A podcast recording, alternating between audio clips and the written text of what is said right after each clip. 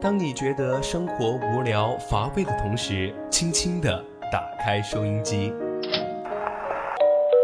心声，聆听你我，心理导航，为您导航，让匆匆赶路的人生停下来，在成长心路中歇口气，品味另一种人生。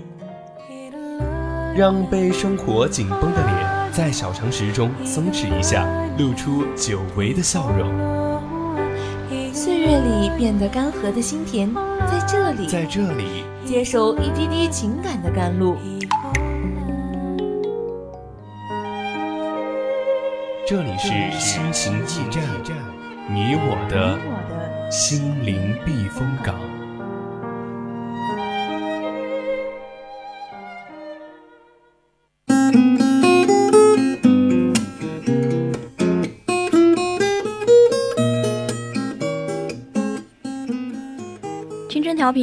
频与您共享，亲爱的听众朋友们，大家晚上好。您现在收听到的是四川宜宾学院校园之声 VOC 广播电台，这里是每周周二晚上的二十一点到二十二点为您送上的节目《心情驿站》，我是主播柳阳。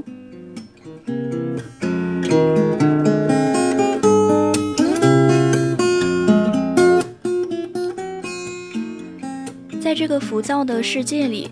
别只想着赚快钱、投机取巧，别在最需要努力的年纪偷懒，那都是到了一定年纪会后悔的。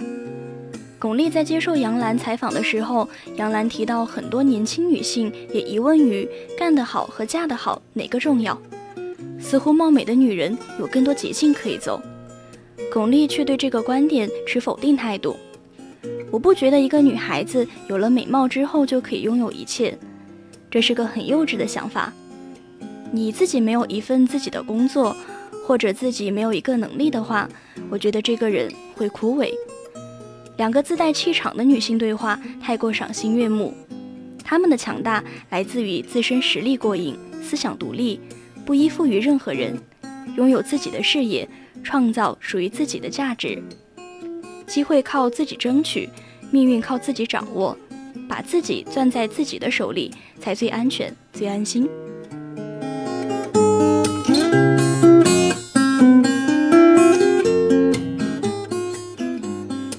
那么，首先在节目的上半段是我们的成长心路，在成长心路中，我们将讲述不同人的成长故事。如果你也有想要和大家分享的成长故事，欢迎参与到节目的互动中，也可以打开收音机调频 FM 一零零，收听 VOC 广播电台。微博 @VOC 广播电台，微信搜索“青春调频”，也可以加入到我们的 QQ 听友四群二七五幺三幺二九八，或者拨打我们的热线电话零八三幺三五三零九六幺三五三幺幺幺四与主播互动。总有一丝感动，不经意的围绕在你身边；总有一种声音呼唤你疲倦的心灵。感动。来自心情故事，声音来自成长心路。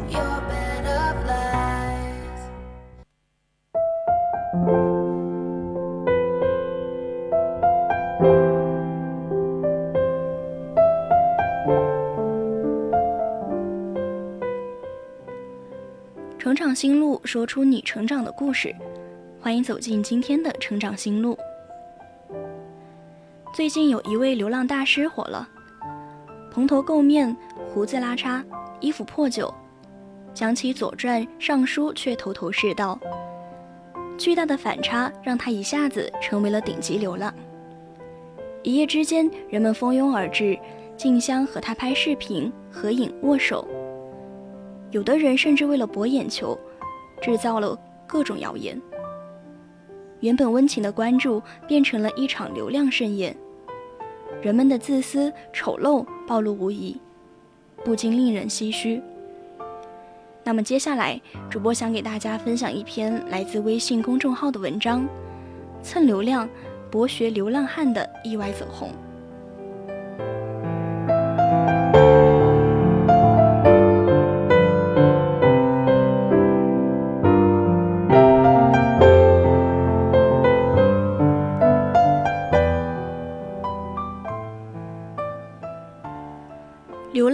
十六年的拾荒者沈巍，可能从来没有想到过自己也有成为神级流量的一天。出没地永远有上百号人扛着相机蹲守，出行保安相随，护栏围绕。围观他的人狂热度毫不亚于演唱会上的粉丝。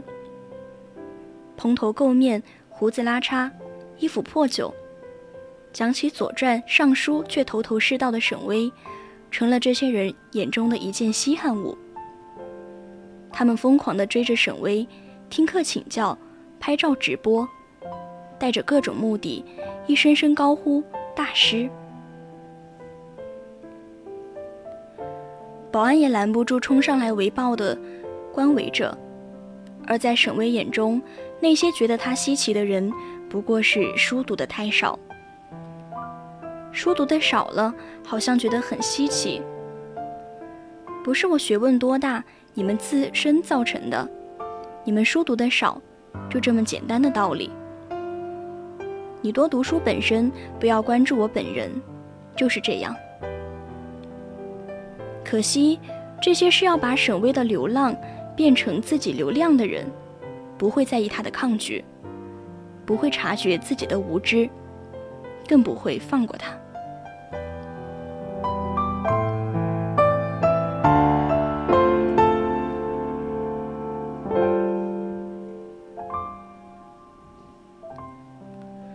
从普通人到顶级流量，流浪了二十多年，沈巍一直是一个普通人。让他区别于其他一些流浪者的是，沈巍爱读书。沈巍说，原本他每天只有两件事：捡垃圾和读书。经常蹲在地铁里、路边看书，收荒的收入也都用来了买书。这几乎是他唯一的开支。最初走红的视频里，他在和路人讲解《左传》等经典著作，娓娓道来，金句频出。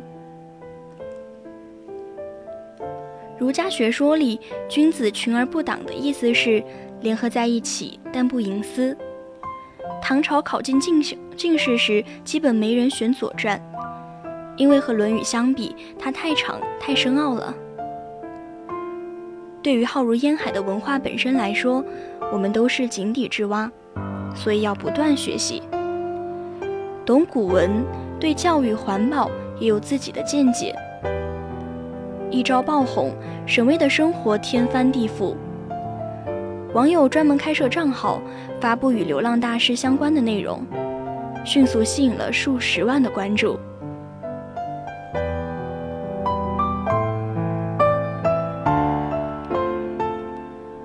某个视频网站上，流浪大师的话题播放已经超过了两亿。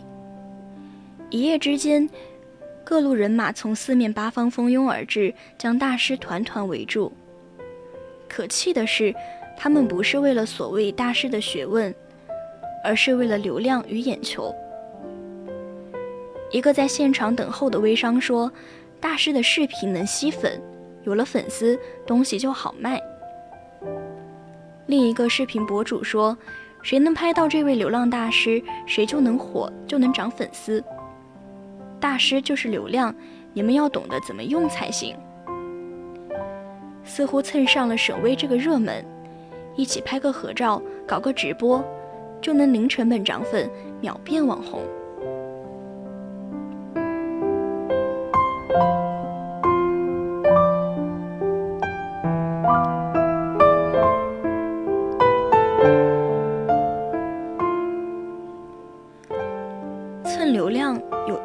方式，千千万万网红网友，为了能从大师身上分一丝流量，真的是煞费苦心。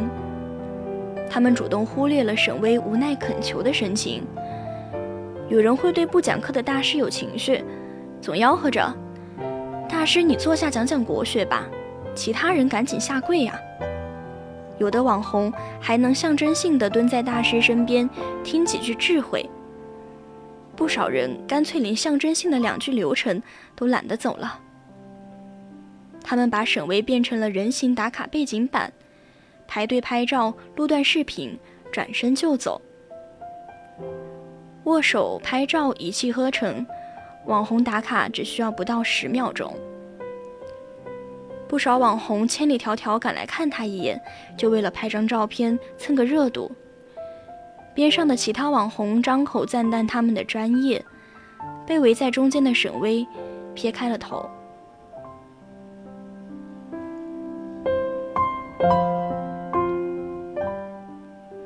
他捡垃圾的时候也会被人拦下，拉着他讲两段。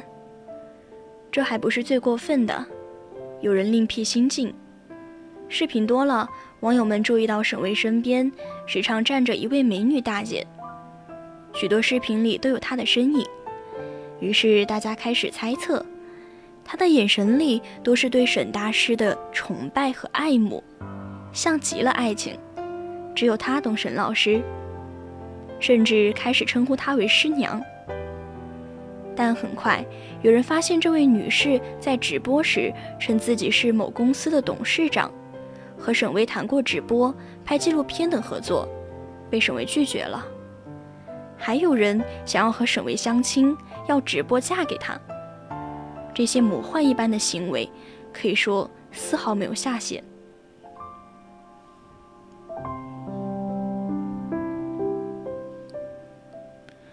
于是，很快有人对沈巍的身世产生了好奇：一个博览群书的文人，怎么会沦落到流浪的下场？各种揣测、谣言纷至沓来。有人说他是九一届复旦大学的毕业生，怀才不遇；有人说他的妻子和孩子遭遇了严重的车祸，双双去世，所以受了刺激才开始流浪。也有网友对他的精神状况提出猜测，对他曾经的工作单位也颇多质疑。于是有人开始同情他。给他送吃的、送东西，希望为他提供帮助，改善生活。似乎在大家眼中，流浪汉要么是受过刺激，精神有问题，要么是身世悲惨，生活艰难。可是对于沈巍而言，事情并没有那么复杂。读书也好，流浪也罢，都只是选择的一种生活方式而已。他没有大家想象的那么惨。我不需要人接济，单位一直在给我发工资，卡里面大概还有十万块钱左右，部分是父亲的遗产。他没有结过婚，妻女遭遇车车祸，纯属胡说八道。妻女丧事根本没有这回事儿，反而是这些围着他的追捧者才是他烦恼的根源。没有成名时，这样的流浪汉，网红们怕是见到了能躲多远躲多远。如今一朝成名，没有人再嫌他脏嫌他臭，就算捂着鼻子也要硬扑上去。长枪短炮，采访围堵，想从沈巍身上榨出价值的人源源不断。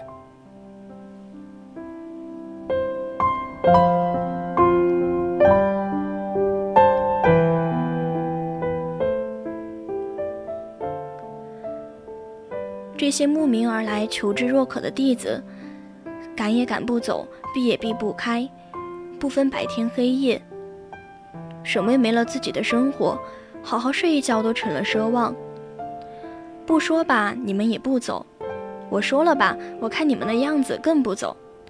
基本上这几天，我每天只睡两个多小时，亏得老天爷给了我一个健康的身体。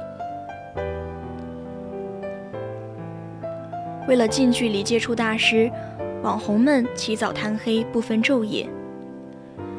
爆红并没有给沈巍欣喜，他看得很明白。你们不是真心追文化，你们是真心追利益。你们就是为了一个钱字，把我当猴耍。如果你们真的尊重我，就赶紧散了吧。我站在这里，你们愿意怎么拍，怎么赚钱，随便吧。我实在没办法了，你们连最基本的尊重也不给我。他一遍遍的拒拒绝，可是没有人放过他。流量和热度还没有蹭干净，这些吃相丑陋的跳梁小丑怎么会甘心离开呢？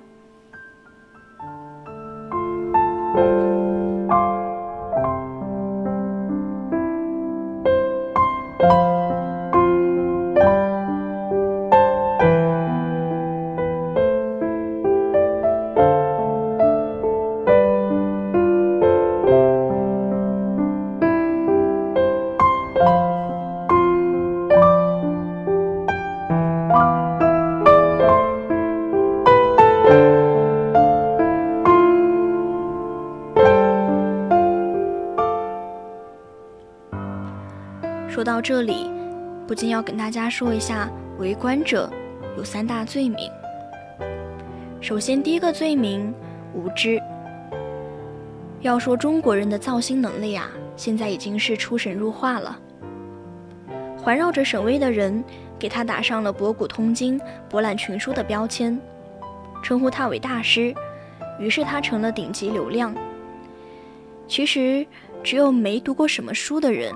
才会把典籍中几句并不高深莫测的话奉为圭臬。但凡稍有知识的人就会懂得，没有人能够真正的博古通今、博览群书。在不计其数的经史子集、中外名著面前，所有人都是无知的。正如沈巍所说：“对于浩如烟海的文化本身来说，我们都是井底之蛙。”所以要不断学习。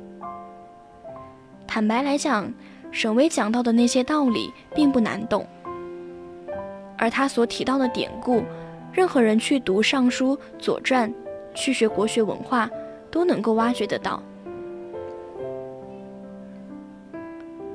沈巍自然是有文化的，但距离大师还很遥远。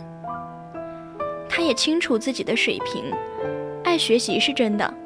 爱读书也是真的，但并不代表自己很有文化。他的爆红是流浪汉外表和不凡的谈吐，给那些不读书的人带来的冲击太大。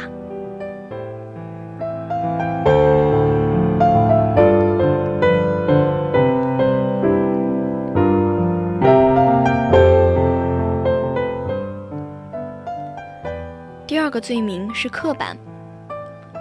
似乎在围观者们的眼中，流浪汉一定要蓬头垢面、衣不蔽体、口齿不清、眼神浑浊。最起码，他不能跟大学走出来的教授一样，不能有文化，不能张口诗词、闭口经典。不过，这是刻板印象了，而人们又很难容忍和自己一贯印象不同的东西。从十几年前的犀利哥，到今天的流浪大师，人们的这个习惯从没有改变过。当初犀利哥偶然因为一张照片，成了最帅的乞丐，一夜之间成为网红。总是将某一群人放在固定的模子中，一旦有人突出这个模式，就会大惊小怪。文化学者该淡泊名利。一旦你追逐名利，就是书白读了。流浪汉有了文化，有了气度，那就是人中龙凤，被世俗掩盖。说到底，是自己见世面太少吧。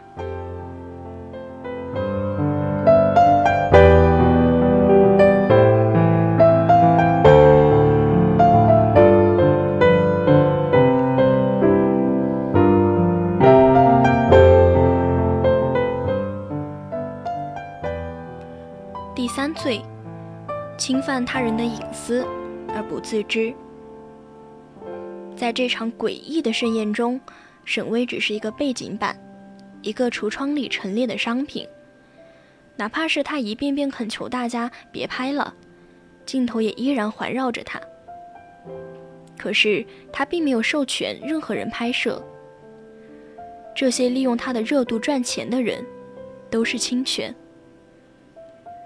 沈巍觉得这些人对他毫无尊重，可别提尊重，他们连作为公民最起码的公德心也抛开了。似乎在他们看来，一个走红的流浪汉没有隐私权，没有肖像权，为了自己的欲望可以罔顾他人的意愿。可是他们忘了，这也是在犯罪。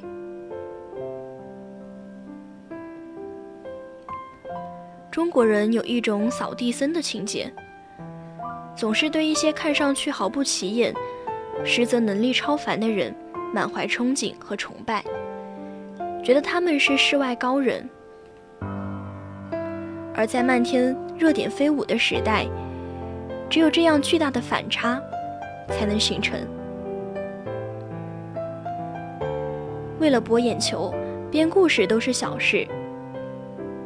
不择手段强行将扫地僧拖入红尘，赚取利益后立刻走人，自私丑陋，不堪直视。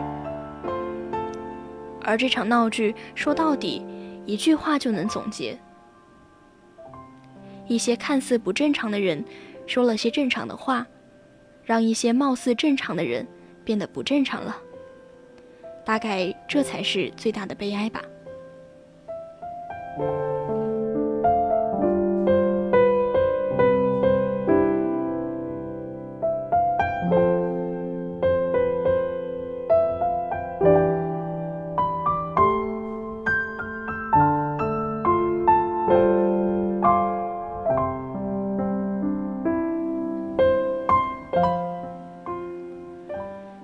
心情驿站上半段的节目到这里就结束了，我是主播柳阳，不要走开，我们下半段再见。